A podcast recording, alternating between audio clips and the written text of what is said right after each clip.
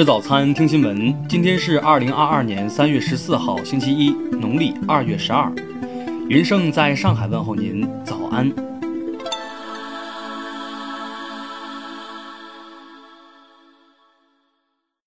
首先来关注头条消息。据外媒报道，近日波兰警方以强奸罪逮捕了一名四十九岁男子。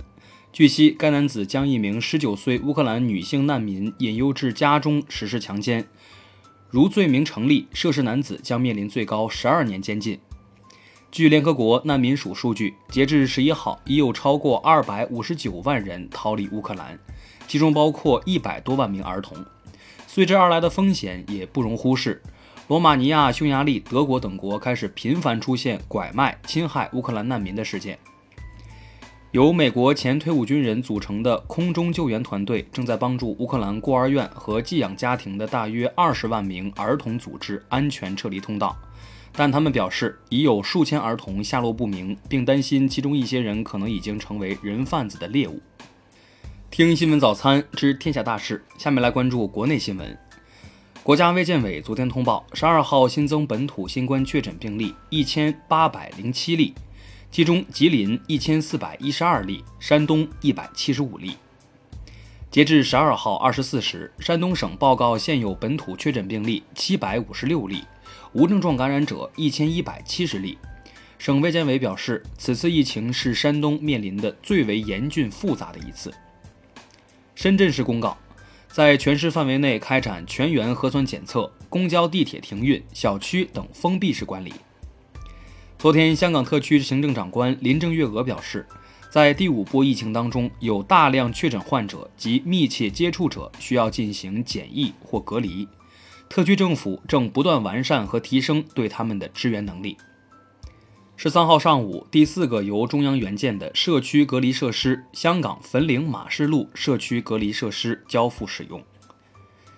第一批新冠抗原快测产品已在门店配送中，预计近日就将在门店上架销售。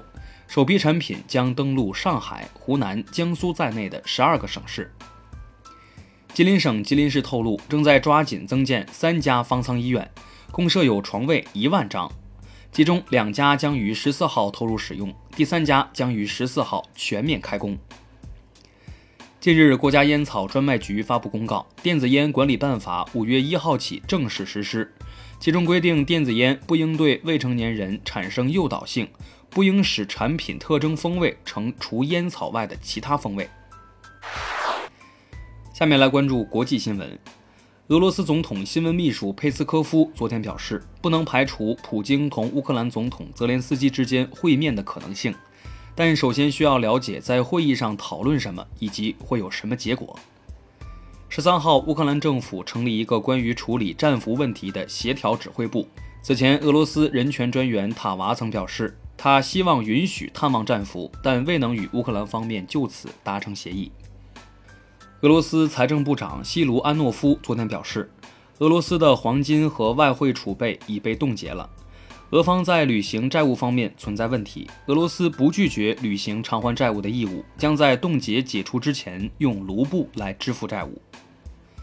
日本首相岸田文雄昨天发表演说，表达出对日本宪法第九条进行更改的意图。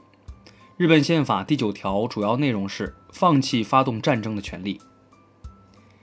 沙特阿拉伯内政部表示，十二号处决八十一人，有关罪行涉及加入激进武装组织、谋杀无辜者、暗杀官方人员等。据路透社报道，这是沙特阿拉伯数十年来最大规模的处决行动。当地时间十三号凌晨，驻伊拉克库尔德自治区美国领事馆遭多枚导弹袭击，伊朗革命卫队宣布对袭击事件负责，并表示袭击目标是以色列的秘密基地。蒙古国昨天宣布，十四号起不再要求入境人员做新冠病毒核酸检测或快速检测，对入境人员不采取任何隔离措施。俄罗斯谢切诺夫国立医科大学发布，已确定月球土壤对人类有害，其中的微量元素会刺激皮肤和呼吸道，对肝脏、肾脏和中枢神经系统造成损害，应作为登月前的考虑事项。下面来关注社会民生新闻。近日，江苏泰州一辆私家车不慎掉入河中，民警到达现场后发现车顶端和车门均已被撬开，车主已被救上了岸。